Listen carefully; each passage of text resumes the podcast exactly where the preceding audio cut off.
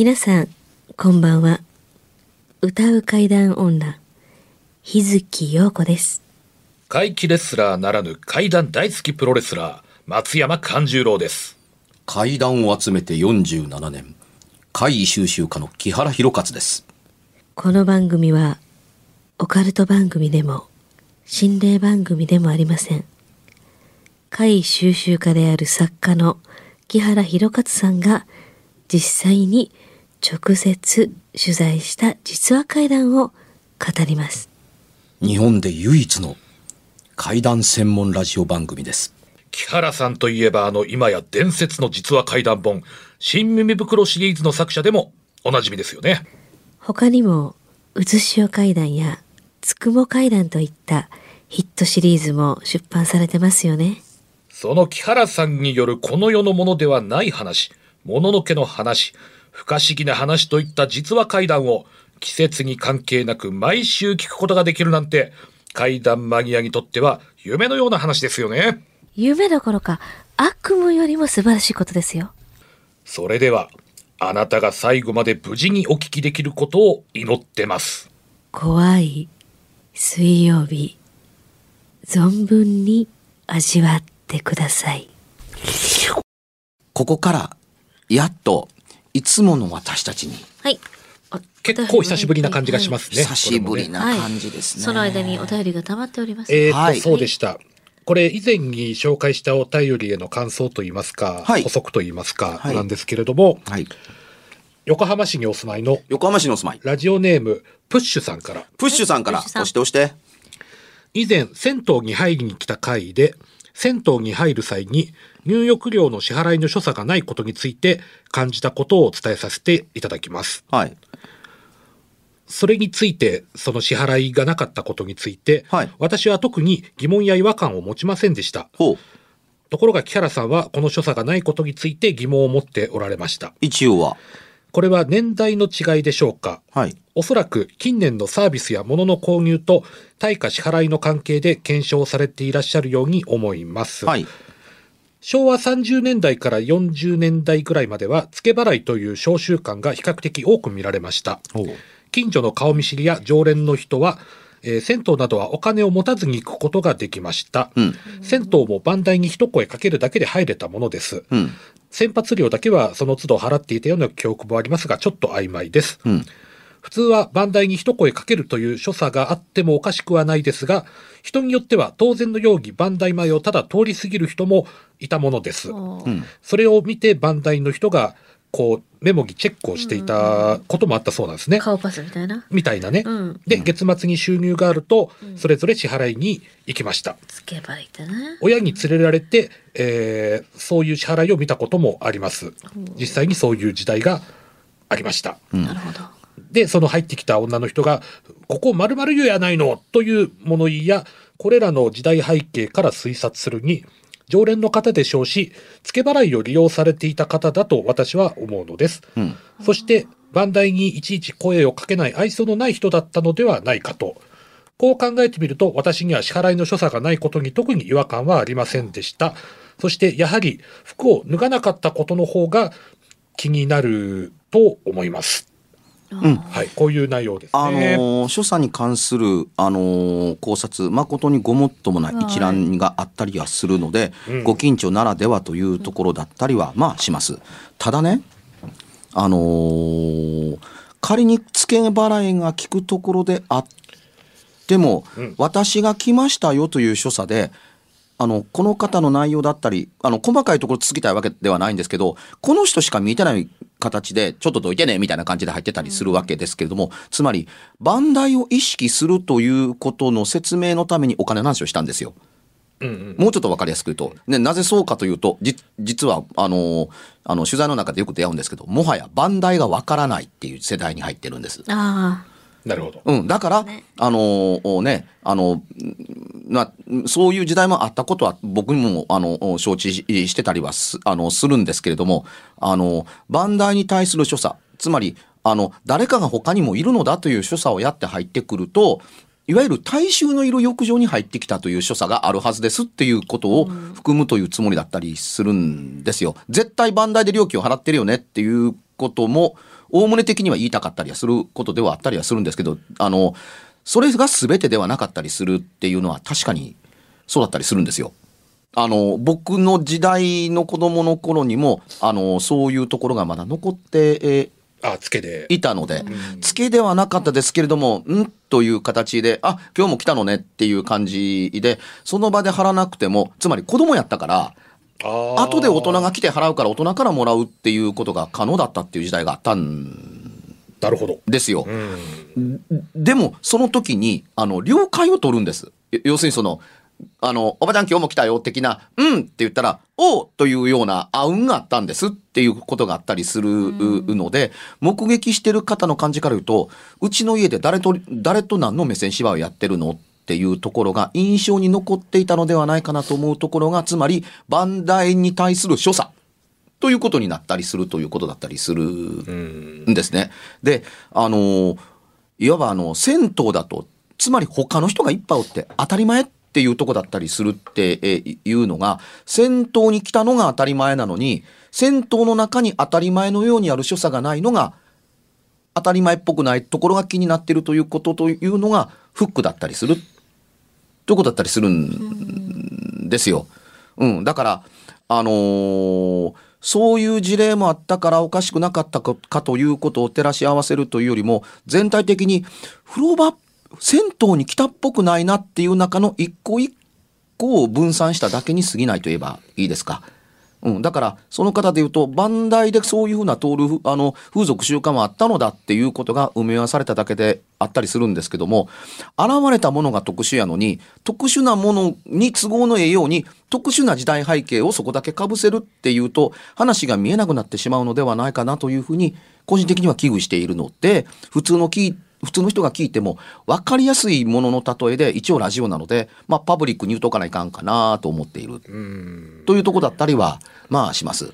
あの、まあ、いきなり、あの、お手紙読んでいただいてたりするので、事前に読んでたら、あ、そういうことを踏まえて2種類ありました、バンダイは、みたいなことが言えればよかったんですけども、うん、なかなか、あの、おもう銭湯が遠くなって、バンダイがわからんという年代に来てたりするご時世なんで、難しいもんですね。からんって言ってもわからへんし、あうん。下足番がわからへん。そうですね。ねわかんないかもね。うん、あの下足番,、番号持ってちゃんと入ってねうんって言われたら、下足って何ですかって言われたり、まあ、あの、するしね。専門機にケロリンって書いてなかったっていう年代があるかないかだとかね。まあ本当昔ながらのね、本当そういうところですよね、銭湯のイメージの。まあ、えーこういった、えーご感想のお便りいや、ただね、うんあの、はい素晴らしい指摘をありがとうございます。あの、はいうんなかなかこういう機会でもないと、あの、銭湯って、一色一つの形しかないというお風呂屋さんのことを指していると思われがちだったりしますけれども、実は全部違います。結構違います。うんうん、あのーあ、そういえば、あの、そういうところ子供の時にいくつか僕行ったことあるわと思ってまし、思、思思いながら聞いてました。あ、あったあったっていうふうに。というわけでしてね、横浜市のプッシュさん、ありがとうございました。はい。うんあの、結構年代のか、年、年代、お年を召された傘なんでしょうね。かな。ありがとうございます。うんはい素晴らしいご指摘でした。はい。もう一つ行きましょうか。はい。はい。えー、幽霊さんかな幽霊から来ましたか。そうですか。いつもお世話になってます。私の体験っていうはい。件名ですね。はい。はい。結婚する前、結婚する前。はい、15年くらい付き合っていた不倫の彼女がいました。うんうん。当時、私と彼女は人目を避けるためあちこち旅行しました。ああ、なんかええ言葉ですね。いいの？草津温泉のある公衆温泉に入った時のことです。はい。先に出て車で待ってました。うんこの方がでしょうね。男の人ですよねそうですね。はい書いてきてるの。すると、彼女が出てきたのですが、うんしきりと知らない上品なおばあさんにお辞儀をして帰ってきました。おばあさんはそのまま石段を登って上にあるお寺の方に帰っていきました。彼女に「どうしたの?」と聞いたら、うん脱衣所に入っていったら「あなたが来るのが分かっていたから待っていた」と言われたと言います。そのおばあちゃんにね？はい。うんえ、知ってる人？と聞きましたが、いや、全然知らない。だけどなんか、お告げがあったから待っていたって。うんそれから、あなた腰が痛いでしょ？と言われて、うん。腰に手をかざしたりさすったりしてくれて、不思議に思いながらもまあお礼を言うと、必ずまた来なさいと言われたそうです。必ずまた来なさ。はい。い。私が、それでどうだったの？と聞くと、うん。なんかすごい腰が楽になったと言いました。うん。その日はそのまま私の家に帰って早めに寝たんですが、うん。深夜何かの気配でふと目が覚めたら、うん。うん隣で寝ていた彼女がこちらの方を向いて、んあぐらをかいて座っている様子が外の街灯の光で見えました。うん目を半開きに開いて何かブツブツ言っていたんですと。うんあ、これやばいやつや。と思い、うん寝たふりをしました。うん彼女は普段明るく寝ぼけたこともないんですが、ただならぬ雰囲気に旋律が走りました。ん彼女の声がだんだん大きくなって、うんで、取って、取って、取って、取って、取ってどうしたの？と聞くと、足に巻きて、巻きついている蛇を取って、取ってよと。蛇はい。私はびっくりして飛び起きてみると、何か白いぼやっとした霧のようなものが下半身に巻きついて見えました。焦った私は急いで照明をつけましたが、何も見えませんでした。うん何もないじゃないかと、いないじゃないかというと、彼女はしばらく周りをキョロキョロ見回していましたが、そのまま横になって倒れ込んで寝てしまいましたと。うんびっくりして見ていたら、グオーグオーという大いびきをかいて寝てしまいました。うんそれまで一回もいびきをかいているのも見たこともないし、うん何より大男のいびきのような音で本人が書いていないような音だったと。へえその後私はまんじりともせずに一夜を過ごしました。怖かったよね女の子がうん、翌日、あ、翌朝ね、うん昨夜のあれは何だったん？と聞いたんですが、目を伏せて答えません。その日はそのまま帰りました。その後もお付き合いはしばらく続きましたが、また草津温泉に行ってみても、見てもらったら？と言っても、良い返事をしません。腰も良くなっていないようでした。なんとなく気まずくなったのもその頃でした。その後、別れてしまいました。と。別れちゃったはい。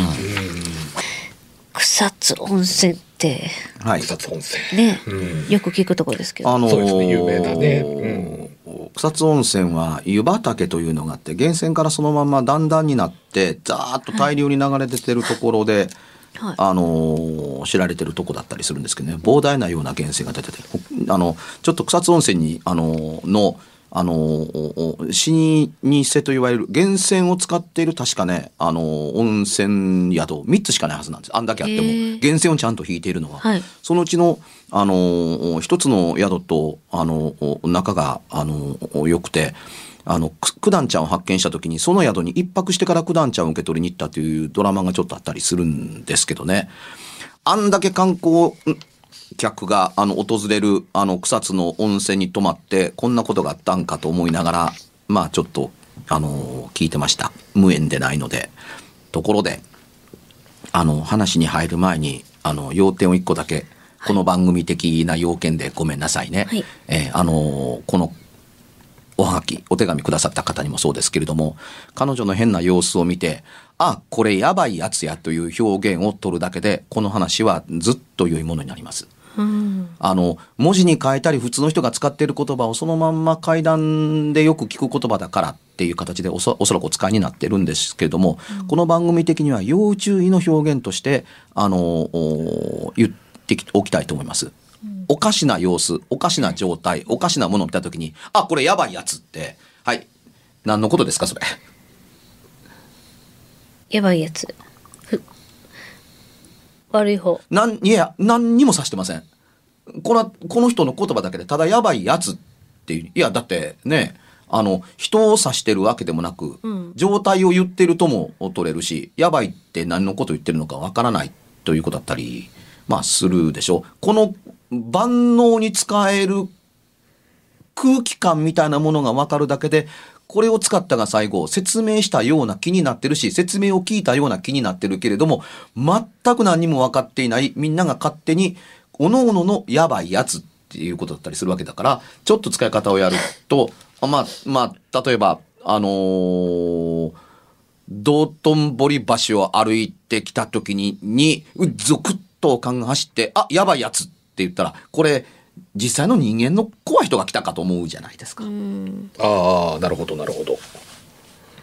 ですよね。でも、あそれはなんかこう集団でものすごいおかしな格好やってて、ん目合わせたらあかんでっていう人らかもしれない。いわゆる個人とも限ってないし、集団かもわからない3、4人の。うんうんうん。ものすごいなんかこう派手なテンパった格好をして体中ネオンビカビカしてるやつが近づいてきて、ああ、やばいやつなんかもしれないっていうところだったりするので、これを聞くと、もし耳で聞いたらみんなこう言います。ごめん、あ、これやばいやつって、ん何を指してるのって全部聞き直すはずです。もし面と向かって言われてたら、それが私見たやつね、すげえやべえやばいやつやったのってい言われてもっていうとこだったりするでしょで、この場合なんでこんなに注意してるかとおお言うと、二人しかいないと思って聞いてて、あ、これやばいやつって言うから三人目が現れたんかなと思った。やつっていう人が。やつという存在がうんうん。あの、あいつあかんやつやっていう、いわゆる一人称の誰かもう一人が別にいたんかなと思ったら、そうではなくて、どうやら状態を指してるわけみたいだっていう雰囲気語やったりするっていうとこだったりするので、このね、ずーっと頭の中でビジョン作りながら聞いてたんですけど、あ、これやばいやつって言った時に頭がん大混乱を起こして、何事もなく、その、あの、一言を書いて普通の状態に入って続いていって、えらい苦労しました。これなくても通用するのに、この一言で、あの、ほら、原稿僕読んでないので、うん耳で聞かせてもらっただけで、はいもうわからなくなってしまったっていうぐらいだったりします、うんというとこだったりするんで、ごめんなさい。ちゃんと元に戻って話しますね。はいこの話、前半の彼女の体験と後半と何のつながりががあるかというのは明確には分かりない、分からないと思います。前半のその銭湯というか、これ、草津温泉の立ち寄り湯かなんかなんでしょうね。でしょうね公衆温泉ってそういうあれなんかな？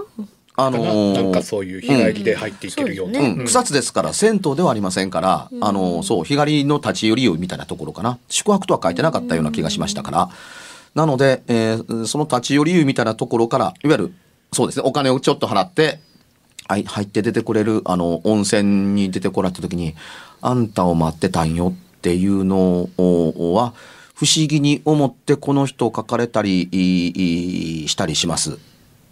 えー草津温泉をあんまりご存じない方にはなんですけどもというとこですけども、あの、火山性の温泉、あの、言葉として正しいかどうかわからないですけども、割とこうね、あの、長い間入っていられない温泉。源泉に近くて温度が高いだとか、あうーん、あのね、温泉にエネルギーがあるというと、お前も変な単語使ってるやないかって言われるとこですけど、結構長く入ろうとするとね、湯ざ湯渡りをしやすいんです。うんうんうん。暑くて。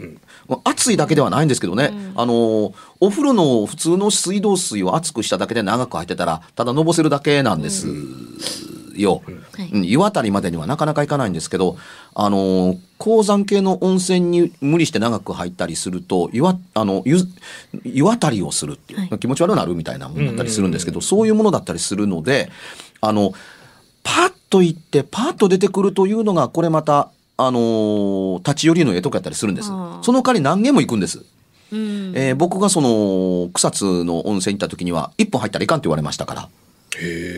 まあ入れないぐらいの温度でもあるんです。入りにくい温度でもあるんですけどあの1分以上入ってるとあの湯あたりするから。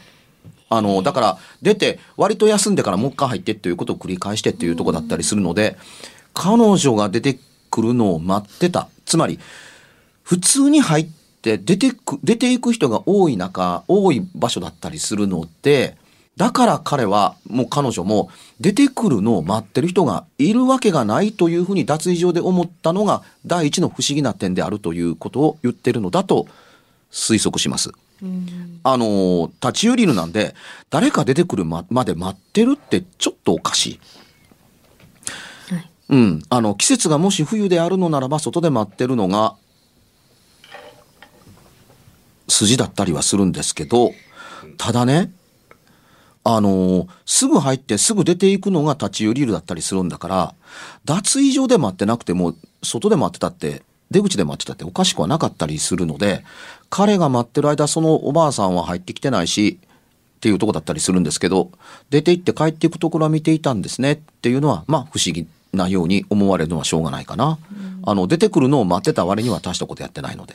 最初こう読んでたらね、あれですよね、なんかあなた待ってたよとか言って、あの腰痛いんでしょ？でさせてくれたり、なんかその時楽になったな、あいい話かなと思ってて、いや。読んで、そしたら最後の読んでいくにわたってなんかこう、どんどんどんどん夜なんかそうやって、ね、いび、大いびき会社いや、問題はね、前半はそうなんですけど、ん後半と繋がっているのかっていうのが僕の要点だったりするんです。あの、後半は後半で、ひょっとすると前半とは関係がないのかもっていうのと、後半の印象が強すぎて、そういえば、というのがその前半部分だったのかもしれないかなと思えなくはないんです。つまり、あの、結果がすごかったので、原因を思い当たるところを探したら、前半の不思議な話と思えるような話に出会ったのでというところですけど、実は別々なのかもしれません。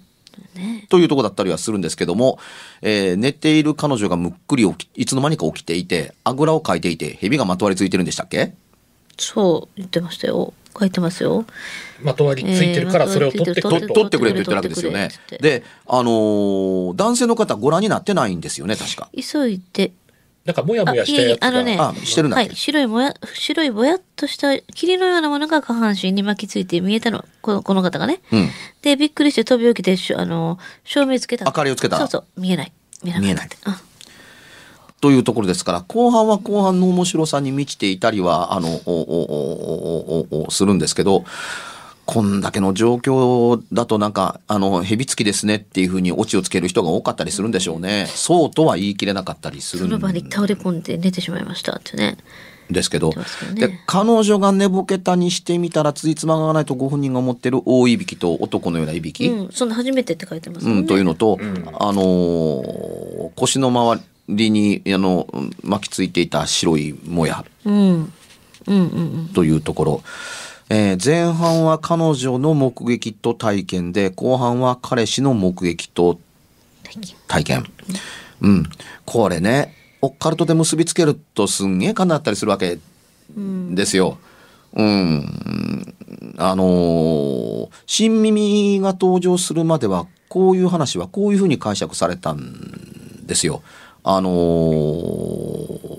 おばあちゃんに蛇をつけられて、う。ん、で、えー夜中目が覚めるとあのそのね不倫をやってるからあのね蛇は陰の性の形をしてあの、陰の性の使いやったりするから、うん、あの邪陰がぐるぐる巻いてってもうそう白婦人の妖蓮やんかと思うんですけど そのね欲がねあの、蛇の形をしてまとわりついてて、だからね、あの、この二人の中はうまく、あの、いかなくなるようになっていたのよ。あの、蛇の性をつけられたからっていうので、ちゃんちゃんと終わるっていうのが、これまでやったんです。はいよっていうとこだったりするのに、んーなもん限らへんやんかと思って、そういうような解釈を一切入れなくなったのが、まあ、新耳やったりするっていうとこだったりはするんです。えー昔と今とだいぶ捉え方が違ったりするというとこだったりするんですけど、これは答えや解釈を与えるより、そのまんまのおかしなことを、おかしな体験でしたというのをしみじみと語るだけで、十分な要素の階段ではないかなと個人的に思います。ようこちゃんどう思う？この手の専門家でしょ？ある程度は。その、幽霊っていうか、そっち系の。蛇の方蛇、あ、蛇の方ね。ただその、あの、私がちょっと思ったのが、うんこの彼女が、うんその、あれ何やったん？って聞いたときに、ん目を伏せて答えませんって言うんですよね。うん。うん。彼女は実際何かもっと違うものを見てたんかなと思って、このこの彼に言えないこと、あったのかなってちょっと思いまあ、した。起きた後そんなことがあったからっていうこと？起きて、昨日何やったんあれ、足に、ああの、あ、取って取って言うとったけど何やったん？って聞いたときに、うん、って言って何もそのへ、あのあ、、それを覚えてないからかもしれん。話をしてんあの、寝ぼけてるというような感覚からまだ要素としては抜けてないから目を。伏せて答えないみたいな。ほんで、うん、ですかね。うんなんか私的にはその、言えないかかったようなことがあったんかなと思って、まあ彼に言ったら気にするだとか、その匂いはあるね。ねえ、うんなんか違うものほんま持ったらまた見えてたけど、言わんとこうみたいな。うんまあ言うても変な話も不倫の中なので、うん。なかったんかな。いや、うんとっても気にしてるのは、この人間関係を言わなくても成立するのに、冒頭にこれを述べてるということは、それと関係してるかのごとく誘導されているのに、あまり乗りたくないなという私がいます。うんうんうんうん。なんかね、うん。その最初の最初と最後の頃なんかちょっと話がまた別のような気がして、うん。うん、でもいろいろ考えさせてくれるいい体験談でしたね。そうですね。ねはい、はい。ヘビね。ヘビはい、ね。